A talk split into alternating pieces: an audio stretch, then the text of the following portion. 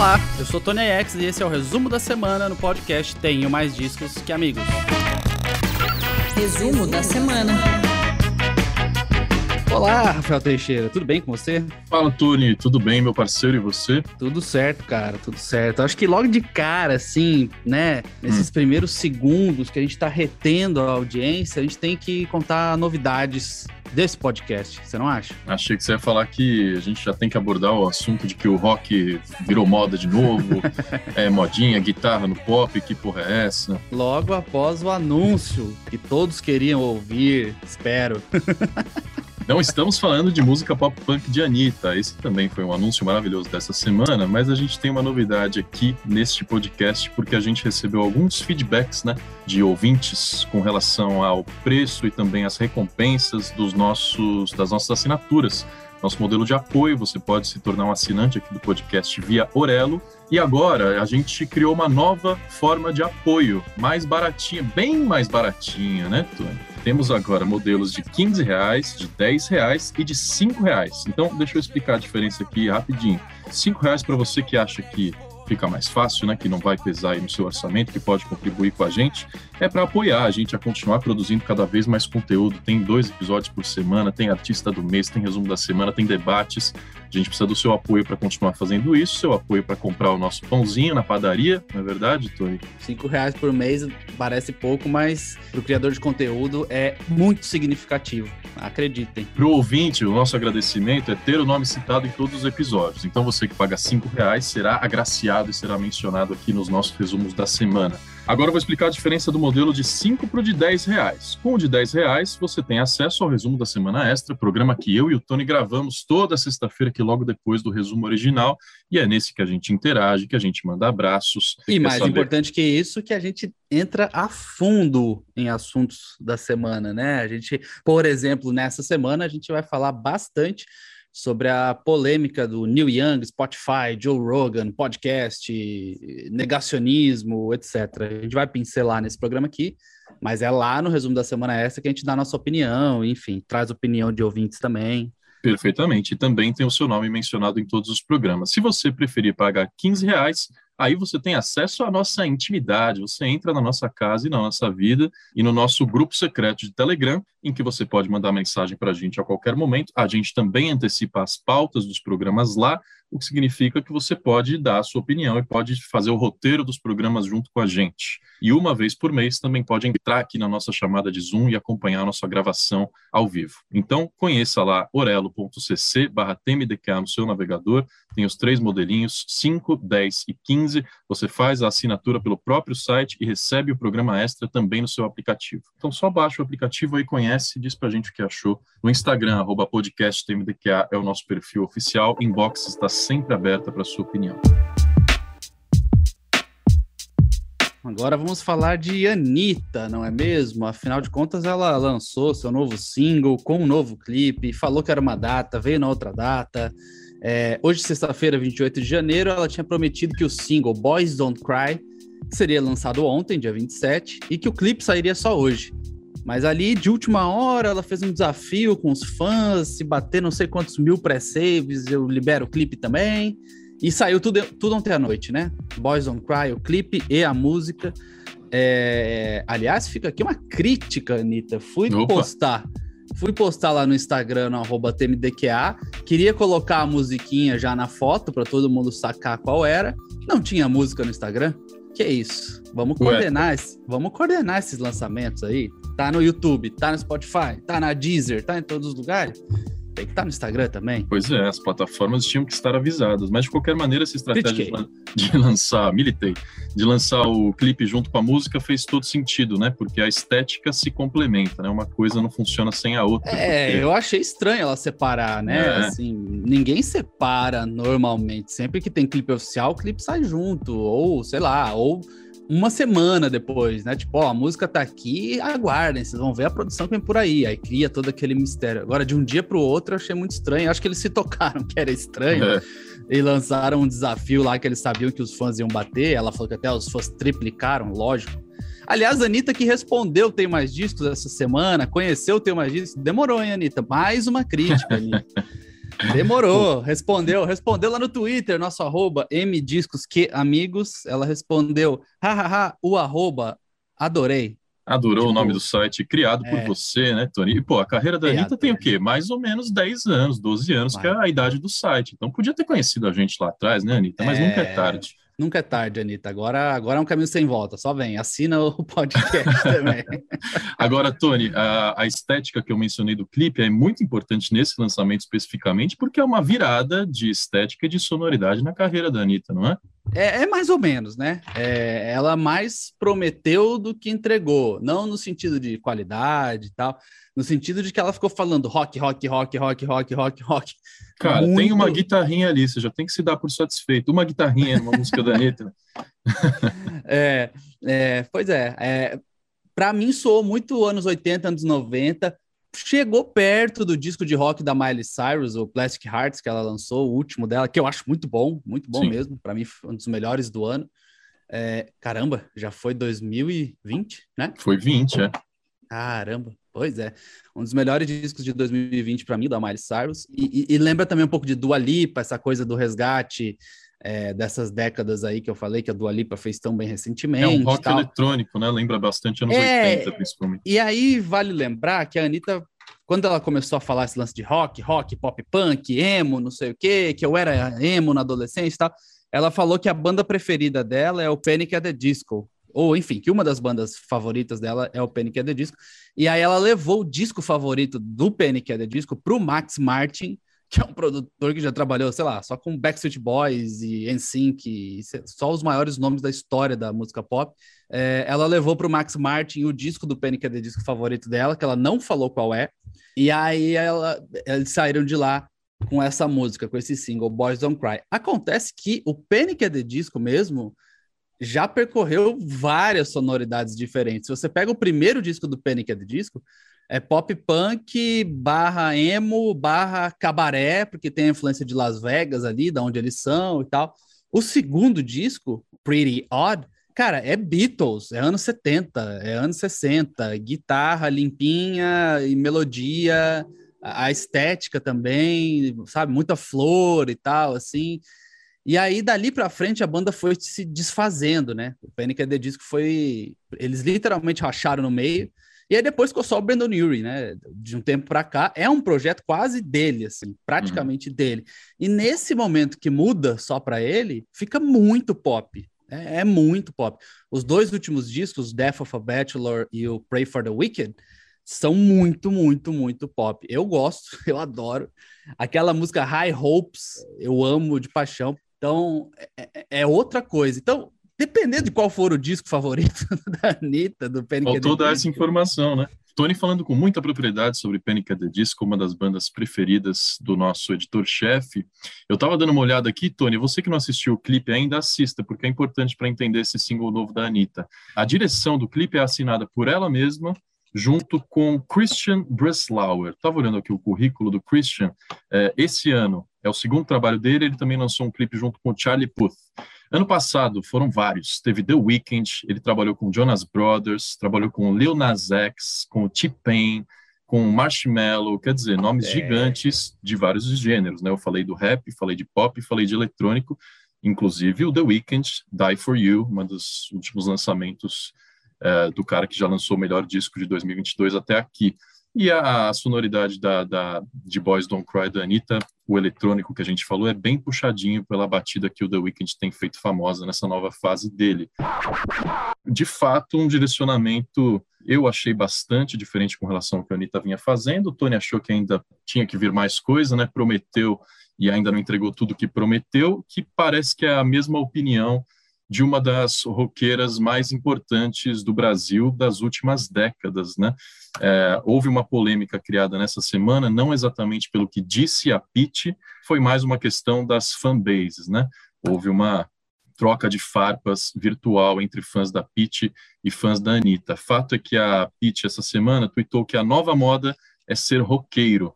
Ela explicou depois que ela estava fazendo um comentário com relação a uma banda chamada Owl Nation, que fez um cover de Wind of Change do Scorpions. Ela postou até um gif dela própria fazendo uma carinha de estranheza, assim, ela ouviu esse single e achou muito estranho, dizendo que é, tudo bem fazer um resgate do rock, contanto que você o transforme, né? Ela disse que é, não adianta você pegar a música enlatada dos anos 80, descobrir aquele tecladinho que o Ahá fazia e botar na música pop de 2021, 2022 e achar que você está resgatando o rock and roll. Para ela, o rock é muito mais um compromisso e um estilo de vida. Criticando então essa nova onda do emo e do pop punk. Tony, é, uma é, é polêmica é, justa ou não? Então, ela não criticou assim a nova onda, exatamente, não falou, ah, nossa, que horrível é, esse pop punk e tal, mas é, ela tweetou esse lance do Owl Nation e de Wind of Change, que aliás, nessa cover tem o Brandon Boyd do, do Incubus e o Portugal The Man, então é tipo um, um mini super grupo aí. Uhum fazendo uma cover de Wind of Change do Scorpions, que ficou igual, parece que é a mesma música, você olha assim e fala, tá, mas enfim. E ela fez a leitura que, que, que é real, assim, que é o que muitos artistas e bandas têm feito, que é realmente trazer uma coisa nostálgica ali, anos 80 e 90, mas continuar fazendo o que o artista já vinha fazendo, né? Então, não é como se fosse muito revolucionário, ou, nossa, realmente deu uma guinada na carreira, como eu achei que a Miley Cyrus fez, por exemplo, assim, ela foi mais ousada. Ela não foi completamente full guitars, mas ela foi mais ousada. É, e o comentário da, da, da Pete termina assim, né? Tipo, ah, mas beleza, agora a moda é ser roqueiro, agora vai Brasil, sei lá. Eu não, e, e, ninguém sabe se ela estava querendo falar da, da Anitta ou não, pode ser que não, que ela estava só refletindo sobre o momento em geral, mas os fãs da Anitta ficaram muito mordidos e logo começaram a ir lá e comentar, comentar, comentar, comentar, tirar sarro e fazer umas fotos que era tipo, ah, tá aqui a carteirinha da, da de roqueira da Anitta, agora ela pode. E, e aí a Pete voltou e falou: Ah, gente, interpretação de texto tá em dia, né? Não sei o quê, não tem treta com ninguém, eu tô bem com todo mundo, fiquem tranquilos. É, só que ela meteu um, uma, uma frase ali que é tipo, ah, roqueiro é compromisso, tem gente que, é, que não é do rock e tal. E, e, e para mim esse foi o único erro dela, assim, porque esse lance de roqueiro é compromisso, para mim é, é, é, é, o que faz o rock ser tão segregado e, e tá tão em baixa como tá há décadas, há décadas. A última grande explosão do rock no mainstream foi no começo dos anos 2000 com a sua banda favorita lá, né, Rafael Teixeira. Sim. Então, para mim não faz o mínimo sentido. Eu entendo eu entendo você falar, pô, essa pessoa não veio do rock, vamos dar uma, né, calma, vamos com calma para ver. Ah, produzir um material legal, beleza. Agora, já falar logo de cara que é compromisso e que tem que ser verdadeiro e tal, não sei o quê, eu preferia que a Pete, por exemplo, logo agora que a, a que, a Anitta tá lançando, esses, fazendo esses movimentos e tal, que ela chegasse e falasse assim: ah, beleza, legal, vamos, vamos sacar, sacar qual é, tô aqui há muito tempo, sabe? Que ela mostrasse que ela é verdade, de compromisso e tal, sem precisar falar que roqueira é compromisso. E até porque nos últimos lançamentos, um monte de roqueiro tá abordando o pop, o RB, o rap. A Pete mesmo lançou agora o Casulo, que é um EP, que de rock tem muito pouco. É, assim, tem umas guitarras lá embaixo, ela até deu uma entrevista pra gente, e eu perguntei sobre músicas que tinham foco no sintetizador e música que tinham fo foco nas batidas. E ela sempre fez questão de responder: não, mas tem guitarra lá e tal. Tem, mas está afundada lá na mix, escondida, e você tem que fazer um baita esforço para entender. Então, é, me fica claro que você também está tomando elementos da música pop e do R&B para tua música, para o teu rock. E aí, quando vem alguém e faz o contrário, é estranho. Então, é isso que, que me incomoda um pouco, assim. É, acho a Pete incrível e acho que a carreira dela é incrível. Ela é uma pessoa que sempre buscou o diferente. Todos os discos dela, ela foi procurando diferente, diferente, o diferente, diferente. Eu lembro quando saiu aquela Me Adora, que tem um puta palavrão, né? Que você me adora, que me acha foda. Sim, puta palavrão não, né? Eu já falei um palavrão maior agora. É, mas, mas eu lembro que foi muito, nossa, né? Vai falar isso no refrão? E, cara, é uma das músicas mais ouvidas dela. E no Matriz, por exemplo, ela voltou às origens na Bahia e fez coisas fora do rock também, sempre procurando coisas novas. Acho incrível, acho muito legal. Mas eu acho que há outras abordagens para a gente mostrar que já é disso aí, sabe? Ela poderia falar, beleza, Anitta, bora fazer essa colaboração aí, eu te mostro como que é o rock verdadeiro rock and roll. Sei lá, sabe? Todo mundo sabe que ela tá há mais tempo ali. Então, usar desse lugar. Agora, ficar na indireta, se é que foi para Anitta, né? Enfim, talvez nem tenha sido. A Anitta respondeu, inclusive, vale lembrar. A Anitta não respondeu diretamente, mas ela postou dois biscoitos bem na hora ali no Twitter. Uhum. E biscoito na internet significa que alguém está querendo chamar atenção, né? Então, claramente foi uma, uma indireta para Pete. E da Anitta, eu achei que ela fez muito, muito, muito alarde no rock para uma música que, que é, cara, no máximo new wave, assim. É, se fosse para fazer uma extrapolação, aí falar, não, vamos classificar dentro de algum subgênero do rock, vai, talvez New Wave ali, anos 80, anos 90, se encaixe, mas fora isso, eu acho que. Ah, e vale lembrar também, Rafael Teixeira, que Demi Lovato fez é, um funeral da sua música pop, postou no, no Instagram uma foto, mandando todo mundo para aquele lugar com os dedos, e a equipe inteira atrás, assim, todo mundo de preto, e Demi Lovato escreveu no Instagram, o funeral da minha música pop. E aí, logo depois, começaram a vazar vídeos e bastidores de gravação dela, teoricamente na carreira rock também. Então... É, quando você brinca com as fases da sua carreira, né, como fez Demi Lovato, e está fazendo The Weeknd com sua maquiagem de velho, insinuando que pode estar matando uma fase para evoluir em seguida, aí a coisa passa a ter uma narrativa que se conecta com o fã e atrai novos públicos também, né? Então, é, é, quando você é. faz isso com inteligência, com estratégia de carreira, pode ser. Pode é, ser isso é uma crítica que a Anitta recebe muito, né? Que é tipo, toda hora é uma coisa. É. E aí não tem consistência, né? Toda hora, ah, agora é rock, mas antes era uh, Girl from Rio, né? Era tipo, ah, beleza, só brasileira no exterior. Toda hora é uma coisa diferente e não tem narrativa, não tem fase, não tem estética, não tem, não tem união, assim. Ela tem números incríveis e, enfim, segunda-feira ela vai no Jimmy Fallon lá nos Estados Unidos, por exemplo. São feitos muito significativos. Mas uma crítica que ela recebe muito, e que eu concordo com essa crítica, é que ela não tem unidade, né? Toda hora é alguma coisa. E aí fica difícil você trazer outras pessoas de fora que já não sejam da sua base de fãs. Tony, antes de você falar dos lançamentos da semana, eu quero trazer alguns também. Abraços para nossa audiência. Tivemos muitos comentários com relação aos últimos episódios é, nosso último resumo da semana foi especial Elza Soares, pela perda da nossa grande diva da música nacional. Tivemos um comentário que nos emocionou, não foi, Tony? A gente falou dos produtores da última trilogia da carreira de Elza Soares, em especial o disco A Mulher do Fim do Mundo. Um desses produtores é Guilherme Castrup. O, você, Tony, mencionou no episódio a coragem desse grupo de, da vanguarda paulistana, né? esse grupo de músicos que trabalhou com a Elza no fim da carreira, de apresentar sonoridades novas para a Elza. E o Castrup respondeu no nosso Instagram, podcastmdqa, dizendo que realmente essa, essa experimentação sonora poderia ter dado errado se a Elsa não, não soubesse ouvir e abrir o coração para entender o som que eles estavam propondo, coisa que ela fez entendeu de primeira, disse o Castrup. Ela dava força é. para tudo que era mais louco e mais contraventor. Parabéns pelo podcast. Obrigado, Castrup. Que legal, né? Não, foi bem legal, foi bem legal. O comentário, pô, o comentário do Castrup é o cara que fez a Mulher do Fim do Mundo ali nos bastidores, né? Que, enfim, deu toda a base para que a Elza Soares é, fizesse o trabalho, talvez o trabalho da vida dela. E muito legal ele ter ouvido, muito legal ele ter comentado e muito legal ele ter concordado, né? Fico, uhum. fico feliz que ele tenha concordado com a minha opinião de que, de que foi um, um, encontro de não só de forças, mas de corações abertos, assim. Porque se alguém fosse mais durão ali e falasse, não, isso aí tá. Estamos viajando, não é por aí, não tinha mulher do fim do mundo, né? Foi é. muito legal esse comentário.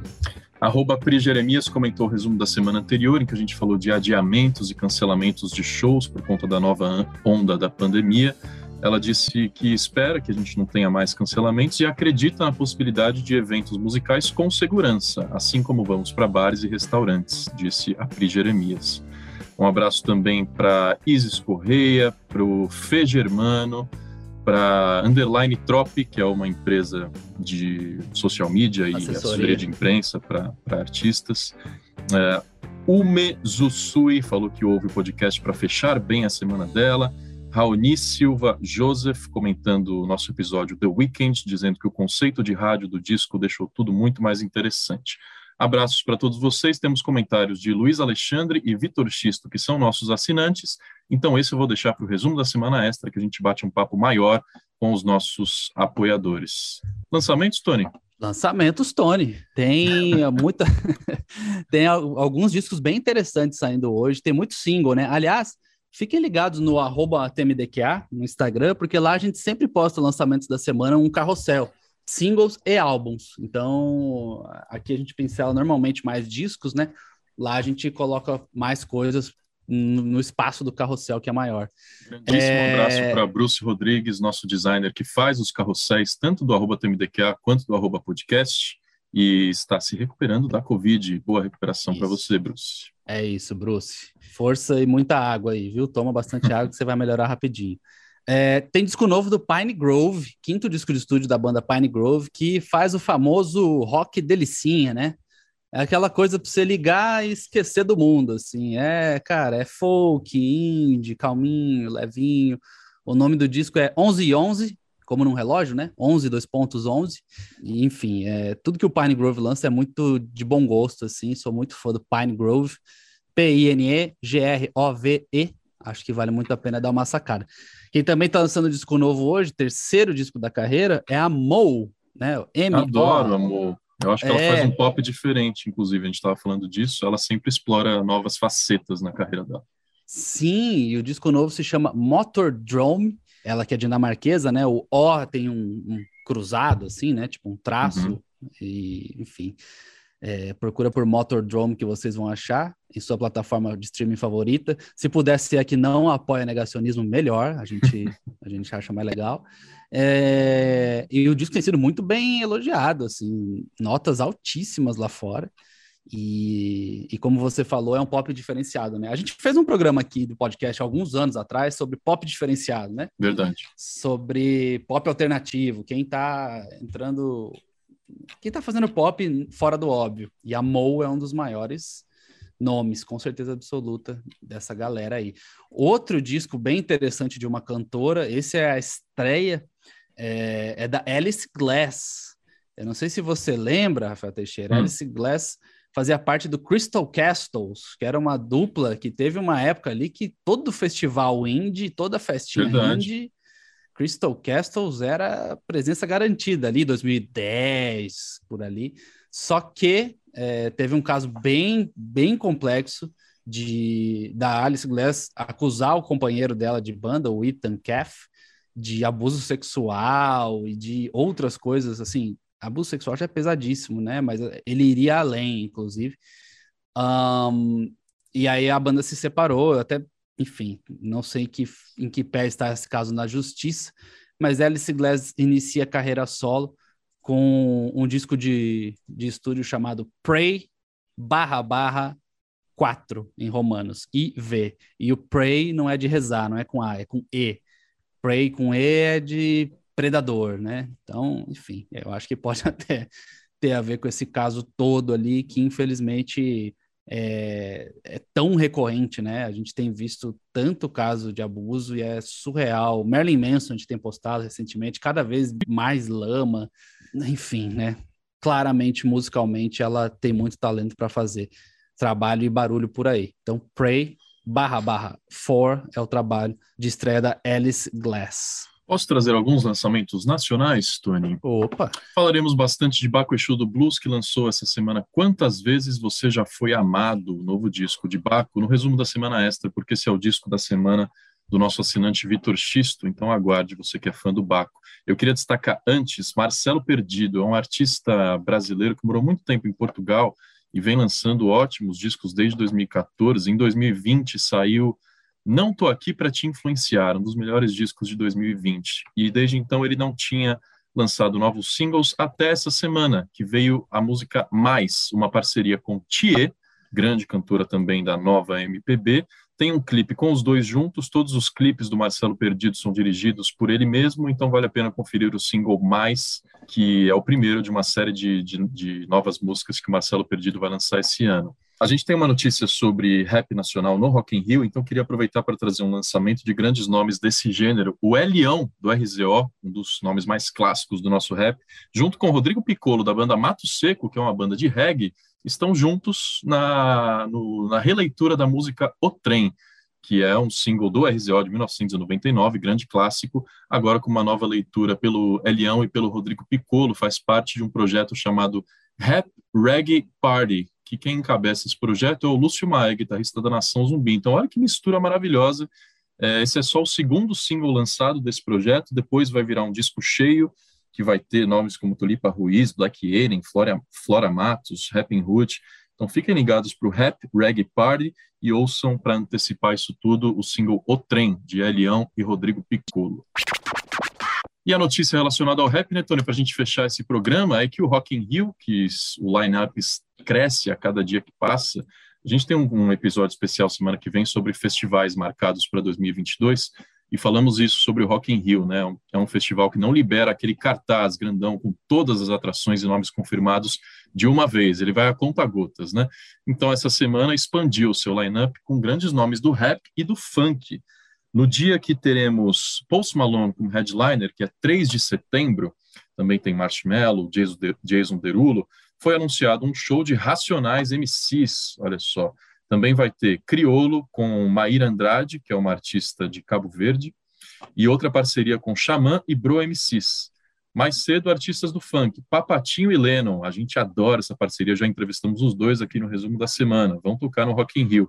Também vai ter MC Rariel e MC Carol belas atrações confirmadas para 3 de setembro no Rock in Rio. E não percam o nosso episódio da semana que vem, que a gente vai falar das escalações não só do Rock in Rio, mas de todos os maiores festivais é, de 2022. Para você que está com saudade de comprar um ingresso e ficar numa muvuca, já vai se planejando aí, porque aparentemente os eventos, pelo menos esses de grande porte, serão possíveis de ser realizados mesmo em meio a novas ondas da pandemia. É isso. Vale lembrar que tem muita gente que enxerga o palco Sunset como ah, o palco secundário, o palco pequenininho, o palco B. Na verdade, não é bem assim, né? É, o palco mundo tá lá e tem os horários os principais e tal. Mas o palco Sunset tem uma estrutura absurda também. É alguns dos visuais e shows mais bonitos que já aconteceram no Rock in Rio nas últimas edição, edições são é, no palco Sunset. Então vai ser uma festa rap, hip hop incrível. Lógico, eu adoraria ver Racionais no palco mundo, né? Seria histórico. É, show do Racionais é dedo na ferida, energia o tempo todo. É, agora, não dá para descartar um, um encontro de gigantes desse aí no palco Sunset. Antes da gente ir para o resumo extra, onde falaremos sobre Neil Young, Spotify, Joe Rogan, negacionismo, indústria da música e muito mais, é, só passa lá no tenho mais amigos.com, dá uma olhadinha, a gente postou um resgate que o Charlie Brown Jr. fez. Eles compartilharam um vídeo de um programa na MTV, tinha um programa de verão do Edgar Piccoli. Edgar Piccoli que hoje está em outras, né? Não está na música e tem seu nome normalmente atrelado a polêmicas, porque trabalhou barra trabalha em veículos é, adeptos da polêmica, digamos assim, né?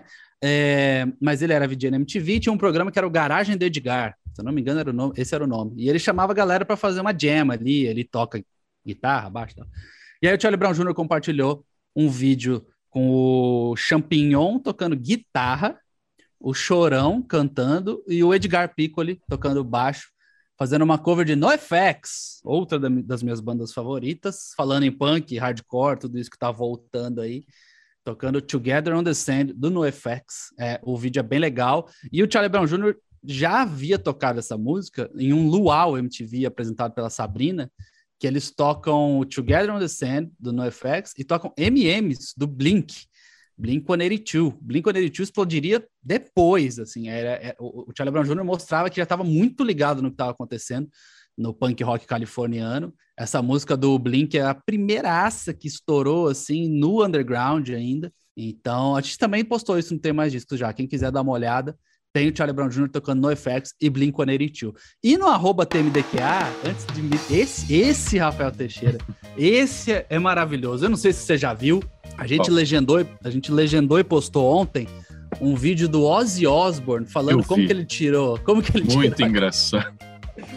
Cara, eu nunca vi o Ozzy rir tanto e todo mundo no estúdio se cagar de dar risada com o Ozzy contando como depois de 19 vezes, 19 tentativas, ele conseguiu tirar a carteira de motorista. Eu não vou falar, eu só vou dizer que envolve álcool, drogas e outras coisas mais. E tá lá no Reels do arroba TMDQA no Instagram, legendadinho em português para você ver o Ozzy contando essa história. Certo, Rafael? Certíssimo, até o resumo da semana extra e até semana que vem, Tony. Até, um abraço. Tchau.